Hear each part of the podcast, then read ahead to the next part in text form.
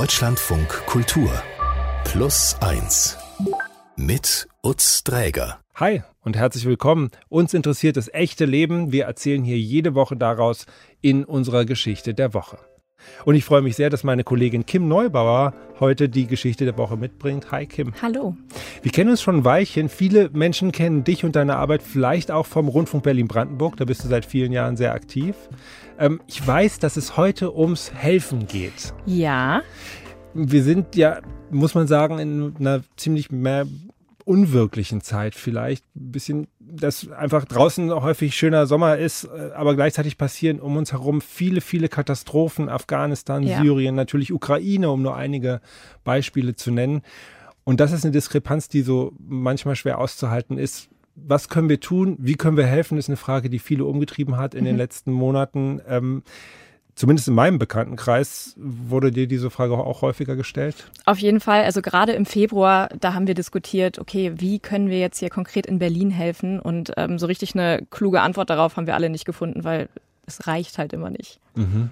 Die Geschichte übers Helfen, die kommt von einer Hörerin, die uns geschrieben hat. Dafür vielen Dank, Josephine. Die hat sich in den letzten Jahren sehr stark eben auch genau mit dieser Frage auseinandergesetzt. Also wie kann sie helfen? Mhm. Du hast sie getroffen. Was ist Josephine für eine Person? Ja, Josephine ist Anfang 30, Musiktherapeutin und Plus-Eins-Hörerin und sie hat uns im letzten Winter eine Mail geschrieben. Ähm, ich bin mir nicht ganz sicher, ob es ins Konzept der Sendung passt, aber probieren kann ich es ja einmal. Und dann hat sie beschrieben, dass sie als Freiwillige 2020 und 2021 in Flüchtlingscamps in der Türkei und in Griechenland gearbeitet hat und was das mit ihr gemacht hat. Und Josephine wohnt zufällig bei mir um die Ecke in Berlin-Neukölln und dann haben wir uns getroffen, sind spazieren gegangen. Also Josephine, ihr Hund Maria und ich. Irgendwie sehe ich es auch wie eine Pflicht, was abzugeben von dem, was hier im Überfluss ist, weil es eben so ein Ungleichgewicht gibt. Und ich hatte das Gefühl, das ausgleichen zu können, indem ich versuche, was abzugeben. Und es ist wirklich schwierig, da die Füße stillzuhalten, weil man ist an einem Ort und da gibt es zu viel und man ist an einem Ort und da gibt es zu wenig von was und man will da irgendwie eingreifen, aber es reicht ja nicht. Ja, es ist eine Geschichte über das Helfen, aber vor allem über die Grenzen des eigenen Helfens. Und wo fängt diese Geschichte an? Also ich würde jetzt mal 2019 anfangen, äh, denn da hatte Josi so eine Art Schlüsselmoment. Da gab es eine Aktion, die hieß äh, Bürgerrat Demokratie. Das ist so eine Bürgerversammlung und da wurde sie per Losverfahren zufällig ausgewählt. Das sind äh, ist sie eine von 160 Menschen aus ganz Deutschland und die werden an einen Tisch gesetzt und diskutieren über Demokratie. Das war dann auch für mich das erste Mal, dass ich wirklich gemerkt habe, okay, ich kann mitbestimmen und es hat auch eine, eine Wirkung, wenn ich mich politisch beteilige und in den Diskurs gehe. Und ich habe eben auch das erste Mal einen Diskurs mit Menschen, die eine sehr, sehr andere Meinung hatten, ähm, aber es ist trotzdem nicht ausgeartet oder es ist nicht persönlich geworden. Und das fand ich eben eine sehr tolle Erfahrung zu sehen, dass das eben auch möglich ist. Und trotzdem kann man gemeinsames Ziel erarbeiten. Und das war dann für mich eigentlich auch so, bam, okay, der richtige Startschuss. Ja, Josi ist da Anfang 30, studiert in Berlin und ist so ein richtiger 24-7 unterwegs Mensch. Also die will alles mitnehmen und nichts verpassen. Morgens geht sie zur Uni oder zur Arbeit, dann trifft sie FreundInnen, macht Sport, am Wochenende Demos oder lange Partys. Und Josi hat mir erzählt, dass sie schon immer so politisch interessiert war, aber eher so im Hintergrund geblieben ist. Also Demos zum Beispiel. Mhm. Ähm, aber durch die Erfahrung beim Bürgerrat hat sie gemerkt, so auch ich als einzelne Person kann so richtig was bewirken. Und jeder Mensch hat ja so ein Thema, für das er sie brennt. Und das ist bei Josi Asylpolitik. Und sie ist total satt, sich das Ganze von außen anzugucken und sagt, sie will jetzt nicht mehr nur Geld spenden, sondern sie möchte jetzt direkt vor Ort helfen. Das Helfen natürlich an erster Stelle und auch weg zu sein aus dieser Blase irgendwie, die man sich dann hier so aufbaut und auch einfach Leute vor Ort kennenzulernen und dann wirklich auch das Problem zu verstehen, was ist da los, um auch ein bisschen Weitblick zu haben und zu sehen, okay, wo, fängt es eigentlich an? Es fängt ja nicht in der Flüchtlingsunterkunft an in Berlin, sondern ganz woanders. Und ich wollte halt ein bisschen weiter an den Ursprung gehen, ein bisschen näher dahin gehen, wo es entsteht. Der Plan ist ziemlich schnell beschlossen. Sie will drei Monate ins Ausland gehen, um zu helfen. Und sie findet ein Projekt in Izmir in der Türkei, in dem geflüchtete Frauen zu Solaringenieurinnen weitergebildet werden. Und dann geht's auch schon los. Anfang Februar 2020 fährt sie Richtung Türkei und zwar mit dem Zug. Denn sie hat extreme Flugangst. Ähm, da hat sogar so ein Flugangsttraining nicht gegen geholfen. Aber ihr Vorteil, sie liebt es auch, also so langsam durch die Landschaft tuckern. Und dann fährt sie über Wien und Bukarest nach Istanbul und von dort weiter mit dem Bus nach Izmir. Das dauert äh, drei Tage, aber sie ist so mega energetisch und freut sich total. Aber gleichzeitig ist da auch so ein bisschen so eine, ja, so eine Ernsthaftigkeit. Ich wusste ja, ich mache ja keinen Urlaub. Also es ist ja jetzt eine Mission sozusagen. Also ich gehe ja nicht nach Antalya an den Strand zum Sonnen, sondern es ist was anderes, was mich dahin zieht. Und ähm, das war dann eben so eine, so eine Mischung, mit der ich da angekommen bin. Aber natürlich nach so einer langen Reise ist man dann natürlich erstmal froh, wenn man, wenn man ankommt und wenn man ein Bett hat und wenn man eine Dusche hat. Ähm, ja gut, die es dann eben auch nicht so wirklich gab, aber zumindest ein bisschen. Ja. Keine Dusche, okay. Ich, ich habe ein paar Fragen. Ja. Also sie hat dann sozusagen gerade Studium und Job mal beiseite geschoben mhm. und hat sich ein paar Wochen freigeschaufelt oder was ist der Plan? Studium ist beendet. Ah. Genau, und danach will sie irgendwie die Zeit füllen. Drei Monate nimmt sie sich frei, um dann genau zu helfen, bevor sie wieder so ins reale Leben startet. Und da landet sie in der Nähe von Izmir bei diesem Projekt, was sie sich rausgesucht genau. hat. Da werden Frauen zu Solar was in Ingenieurinnen. Aha. Ausgebildet. Genau. Aus, also weitergebildet. Sie sagt immer, das ist keine, das ist, das ist jetzt kein Studium oder so, sondern ähm, damit können die relativ leicht dann Geld verdienen oder, also das ist dann halt eine Arbeit, genau, die okay. sie da verrichten können. Das sind türkische Frauen oder? Das sind geflüchtete Frauen. Geflüchtete Frauen. Genau, die in der Nähe von diesem Projekt in einem geflüchteten Camp wohnen. Und wie kommt sie da an? Ohne Dusche auf jeden Fall. Ohne Dusche. Aber sie ist sofort so total begeistert. Ähm, der Hof ist so ganz idyllisch. Der liegt so, sie beschreibt es so außerhalb der Stadt innerhalb von Feldern und sie wohnt in so einem Container mit Stockbetten mit zwei anderen Freiwilligen zusammen, aber sie sagt, das ist total in Ordnung. Also findet sie gar nicht komisch. Und in den ersten Wochen, da hat sie auch nicht so einen richtigen Tagesablauf, aber sie packt immer da an, wo sie gebraucht wird und macht vor allem in erster Linie so mit den Kindern der geflüchteten Frauen Musiktherapie. Das ist so, ich konnte mir das am Anfang gar nicht vorstellen, aber so singen und tanzen und verschiedene Instrumente ausprobieren. Und dann merkt Josi schon nach relativ kurzer Zeit, krass, ich kann total was bewirken mit meiner Arbeit. Erfüllt, also sehr richtig, weil ich habe es mir lange so vorgestellt und mir überlegt und jetzt kann ich es endlich machen. Fühlt sich richtig und gut an. Naja, und gleichzeitig ist da so die harte Realität der Menschen, mit denen sie da zusammenarbeitet. Ähm, das wird besonders spürbar, wenn sie mit anderen Freiwilligen an den Strand fährt. Das machen sie besonders bei windstillen Tagen, denn da versuchen Geflüchtete oft mit den Booten vom türkischen Festland rüber auf die griechischen Inseln, zum Beispiel Lesbos und Chios zu fahren, also in die EU.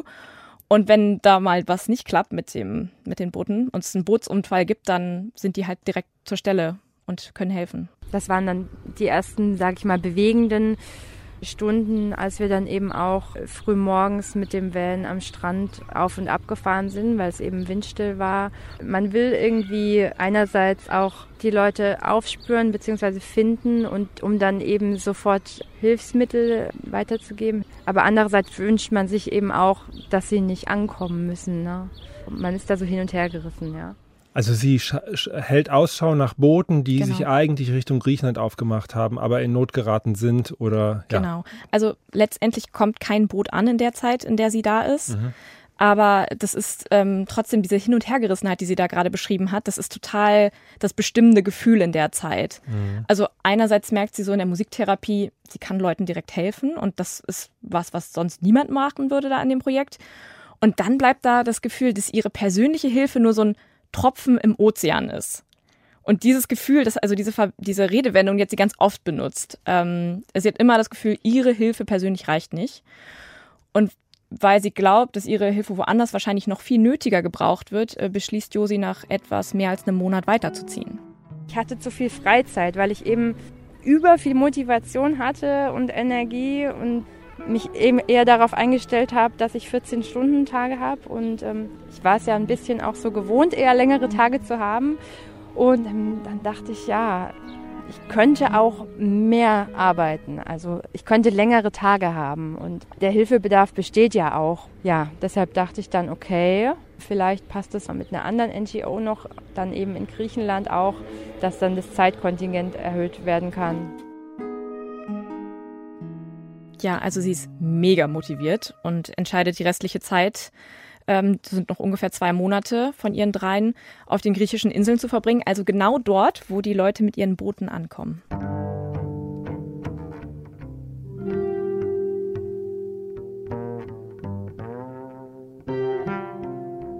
Und sie geht dann auf die quasi gegenüberliegende Seite auf die griechische Insel Chios. Was ist das für ein Ort? Das ist eine von den griechischen Inseln vor der türkischen Küste und nur sieben Kilometer vom Festland entfernt.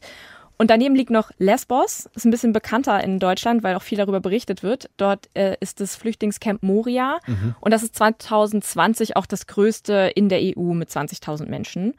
Und äh, Chios ist eine Nachbarinsel, die oft auch die vergessene Insel genannt wird, weil dort ebenfalls viele Geflüchtete ankommen, aber viel, viel weniger berichtet wird. Mhm. Und die Situation ist ziemlich angespannt, als sie da Anfang März 2020 ankommt, weil der türkische Präsident Erdogan gerade die Grenzen Richtung EU geöffnet hat.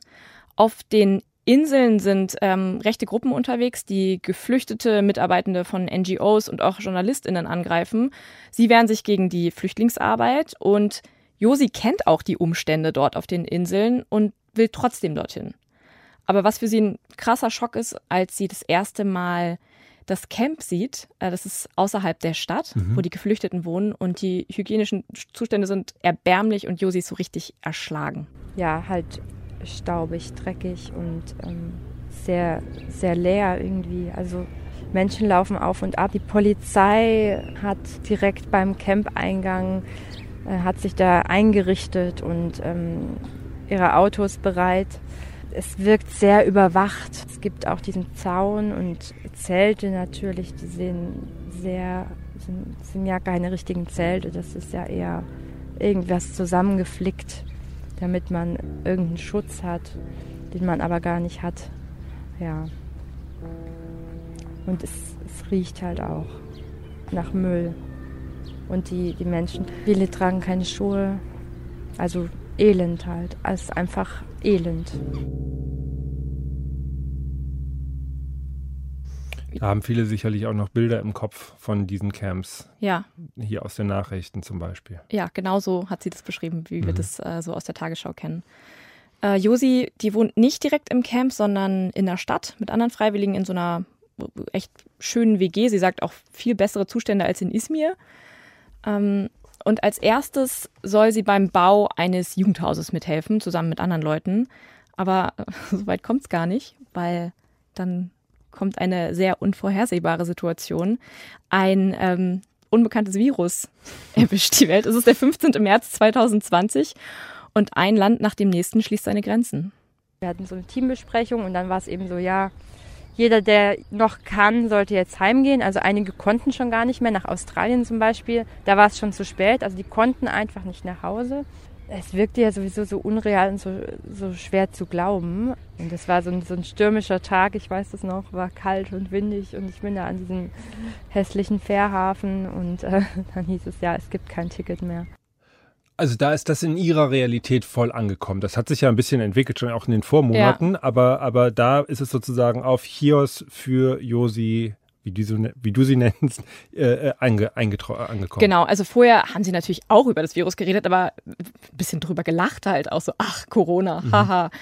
Ähm, und dann wird ihnen so die Realität bewusst und Josi entscheidet dann, okay, sie ruft mal beim Auswärtigen Amt an und die sagen ihr so, ja, wart mal drei, vier Wochen ab, dann beruhigt sich die Lage wieder und dann kannst du auch wieder nach Hause.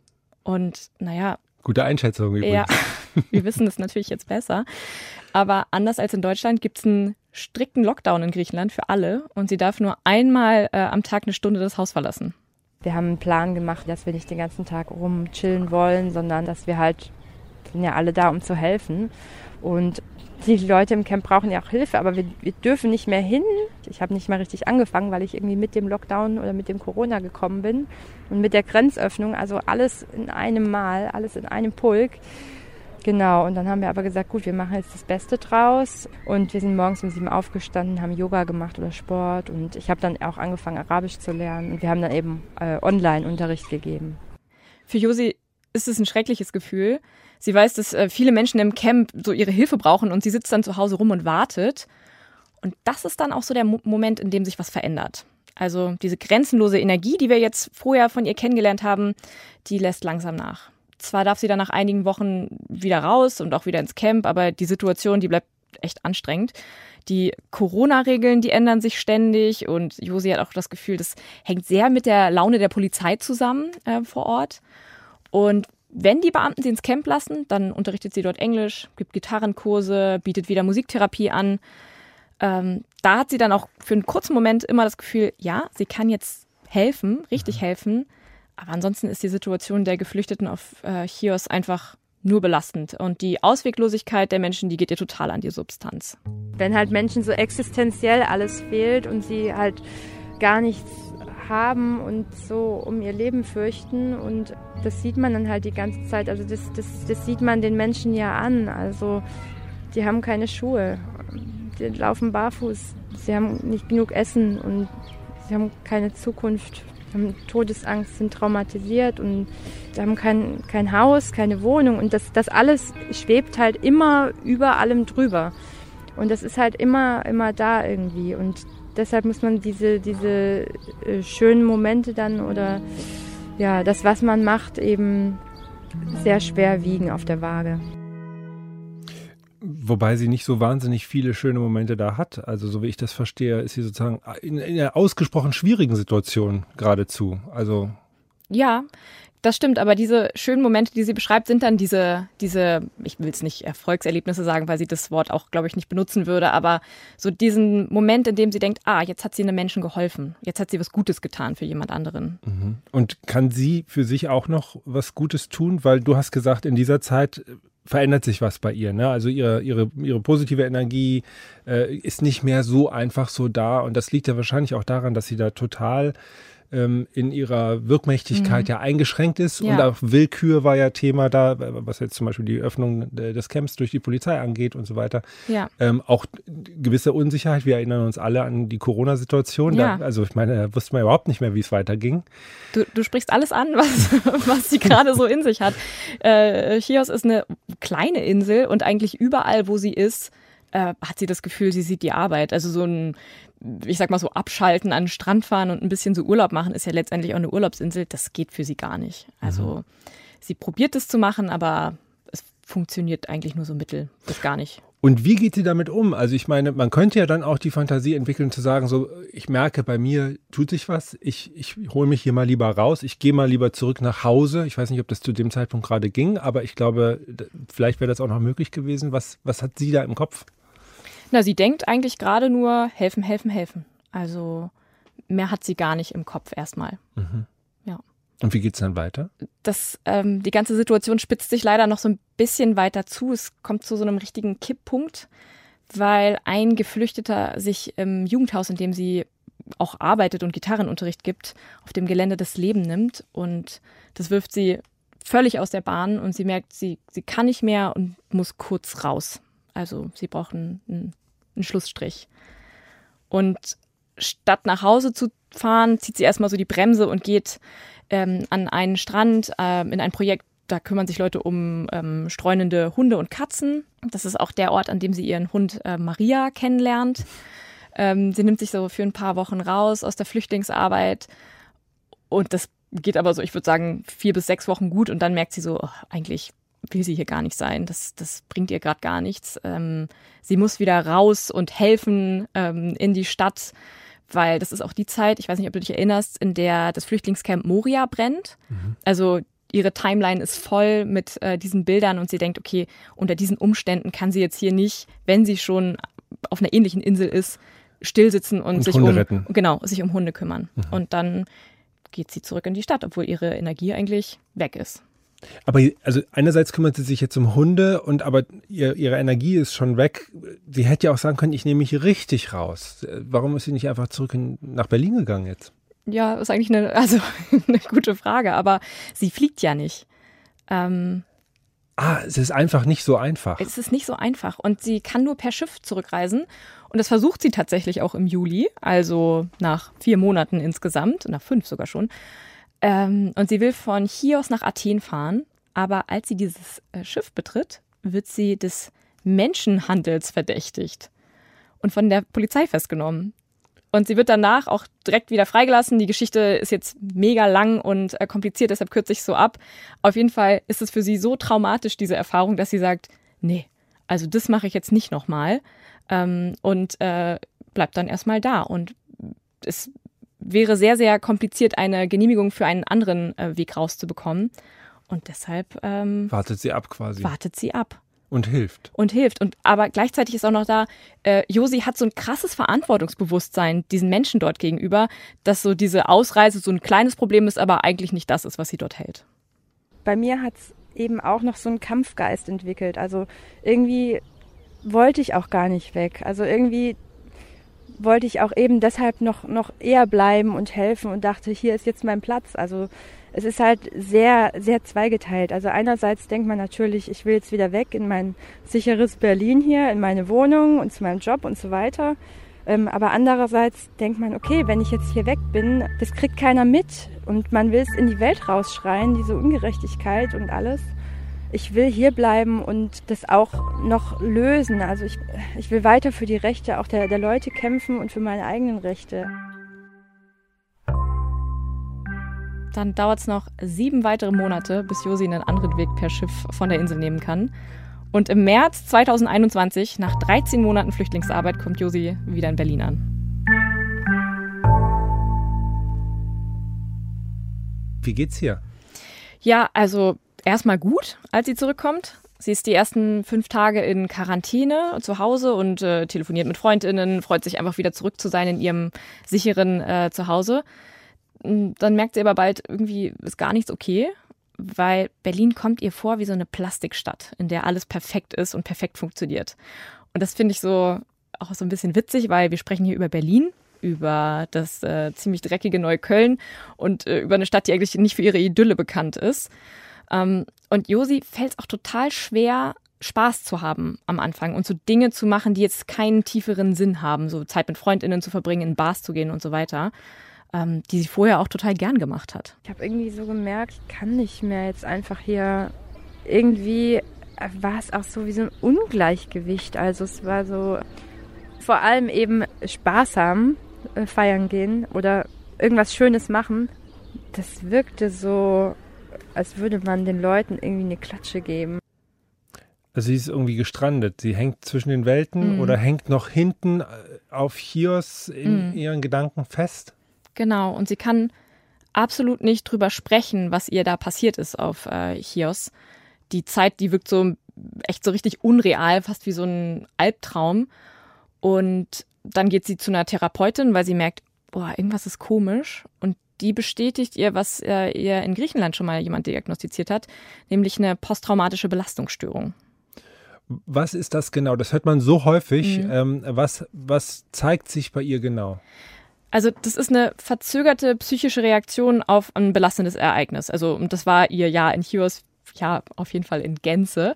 Ähm, andere Menschen haben sowas nach Unfällen, nach Kriegen, nach irgendwie Gewaltverbrechen und einige Menschen, die erleben das Trauma immer wieder, so in Flashbacks und in Albträumen. Und andere, die versuchen das Thema so komplett zu vermeiden und schieben es weg. Und Josi kann und will gar nicht drüber sprechen und ja, vermeidet es eben. Aber sie will das Ganze aufarbeiten und geht dann für drei Monate in eine Klinik, um sich behandeln zu lassen. Wie zeigt sich das bei ihr so konkret? Ja, dass sie sich halt so ein bisschen dieser Zeit versperrt. Also, dass sie einfach nicht drüber reden kann und will und das Thema so, ja, einfach vermeidet.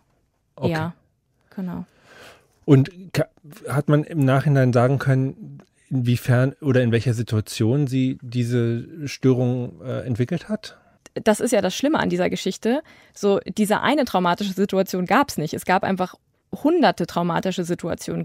Dann diese Unsicherheit, ich komme nicht mehr runter von der Insel. Dann ähm, sieht sie jeden Tag die Schicksale von, von Menschen, die sich eigentlich ein besseres Leben wünschen, aber das ist absolut nicht machbar, weil es gar nicht vorangeht. Also ja, wahrscheinlich gibt es da hunderte Auslöser, Auslöser. Und diese Zeit in der Klinik hat die ihr geholfen? Ja, also das war auf jeden Fall ähm, so der Startschuss ihrer Genesung. Da hat sie angefangen, alles aufzuarbeiten, aber das ist jetzt nicht so, du gehst da in die Klinik und kommst da raus und bist auf einmal so genesen, sondern es war ein sehr, sehr langer und auch herausfordernder Heilungsprozess und der dauert auch bis heute an. Also das ist nicht so, nicht so einfach gewesen. Ähm, es ist einfach so verrückt, dass, dass Josi da hingegangen ist, um zu helfen mhm. und dann kommt sie zurück und ihr muss selbst geholfen werden. Und als sie aber ein paar Mal so geschildert hat, warum sie losgezogen ist, hat mhm. sie ja mhm. immer wieder gesagt, es gibt diese, dieses Ungleichgewicht, ja. ne? also dieser materielle Wohlstand hier und diese große Not dort. Mhm. Und ähm, zwischendurch fiel, glaube ich, bei ihr sogar wörtlich der Satz, sie will da was lösen, sie möchte es sozusagen quasi klären. Ähm, mhm. Äh, also, das ist, möchte ich jetzt nicht überinterpretieren, aber das klang halt nach einem großen Auftrag. Ja. Ist das auch was, was sie da so ein bisschen für sich loslassen können, konnte? Das, dem nicht ganz gerecht werden zu können, das, das, einzusehen? Ja, definitiv. Also das ist so eine Sache, die, die musste sie, glaube ich, lernen, einfach so eine Grenze setzen. Ich bin ein Mensch, ich kann natürlich meinen Beitrag leisten, aber ich kann nicht hier die ganze Welt retten, sondern ähm, ich kann nur ein bisschen was dazu beitragen. Und dieses Grenzen setzen hat sie jetzt angefangen zu lernen. Und äh, sie hat mir erzählt, eine Grenze für sich ist zum Beispiel, dass sie Samstagabend zu Hause sitzt und ein Buch liest, wenn sie Bock drauf hat und sich zum Beispiel nicht zwingen lässt, irgendwie feiern zu gehen, weil man das an einem Samstagabend so macht. Ich schütze mich auch und muss nicht immer überall dabei sein. Und ich weiß, ähm, dass es für mich auch gut läuft, wenn ich bei mir bin. Das ist das Einzige, wo ich sein muss, das ist bei mir sein. Und sonst muss ich nirgendwo sein. Und wenn ich mal zu weit gehe, dann eben daraus zu lernen und zu sagen, okay, Schritt zurück, ähm, Schritt zurück und dann wieder einen Schritt nach vorne. Das klingt jetzt aber so, als wäre das einfach was, was sie grundsätzlich auch ganz gut für ihr Leben so gebrauchen konnte als Erkenntnis. Mhm. Ähm, weil sonst die Erzählung ja jetzt ein bisschen in die Richtung auch ging, dass sie etwas erfahren hat auf der Insel, ähm, was sie sehr stark beschäftigt hat. Aber mhm. sie hat dann auch einfach grundsätzlich eine Form von Abgrenzung vielleicht ganz gut gebrauchen können. Ich glaube ja. Also so wie ich sie, äh, wie sie mir ihr Leben vorher beschrieben hat, war das auch ganz, äh, ganz nützlich für, für andere Bereiche ihres Lebens. Also, und, äh, das hat sie mir auch im Gespräch gesagt.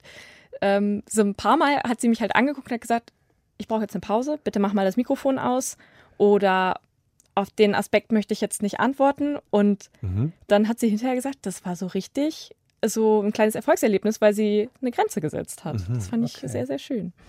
Wir haben ja am Anfang schon darüber gesprochen, dass viele Menschen gerne mehr helfen würden und nicht wissen, wie. Was denkt denn Josi äh, darüber heute nach dieser Erfahrung, die sie da gemacht hat? Ja, sie würde die gleiche Entscheidung wieder treffen und schließt auch nicht aus, dass sie sowas, einen ähnlichen Einsatz mal wieder macht.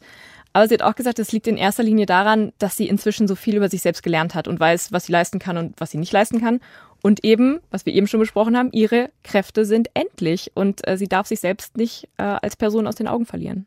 Das ist eben auch dieses Ungerechtigkeitsgefühl, dass es nie gerecht sein wird und ähm, auch wenn andere Menschen wo leiden, dass man selbst trotzdem äh, nicht leiden muss. Und ja, es wird immer weitergehen. Also es wird nie allen Menschen auf der Welt gut gehen können. Das kriegt man einfach nicht hin. Und ähm, wenn man das versucht, dann äh, kann es einem nicht gut gehen. Deshalb muss man erstmal zunächst an sich selbst arbeiten und an seinem eigenen Wohlbefinden. Und das Helfen, das ist auch schon wieder Thema in ihrem Leben. Sie engagiert sich gerade ehrenamtlich in einer Partei. Und das gibt ihr sehr viel, aber auf eine ganz andere Art und Weise. Ich muss jetzt nicht mehr der direkte Ansprechpartner, Therapeut, Helfer und so weiter sein, sondern ähm, ich vermittel auch gerne. Also ich kenne mich ja jetzt gut aus, ähm, wo man Hilfe bekommt, aber ich muss jetzt nicht mehr die, die Ersthelfende sein, sondern eher die, die Zweithelfende oder die, die hilft, sich selbst zu helfen.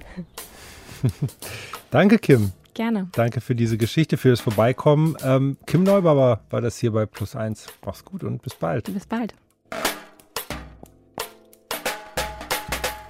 Im zweiten Podcast dieser Woche, unserem Lieblingsgast-Podcast, habe ich von Günter Wessel Besuch bekommen. Günter ist Journalist und Sachbuchautor, Kollege quasi hier auch bei Deutschland von Kultur und hat in seiner Familie die Betreuung der Kinder vor allem zu seiner Aufgabe gemacht. Spätestens nach dem zweiten Kind definieren sich Männer sehr stark über diese Versorger- und Ernährerrolle, weil sie auch anders keinen Zugriff haben erstmal auf die Familie. Das ist schwer für die, sich den Punkt zu suchen, wo sie den Zugriff finden.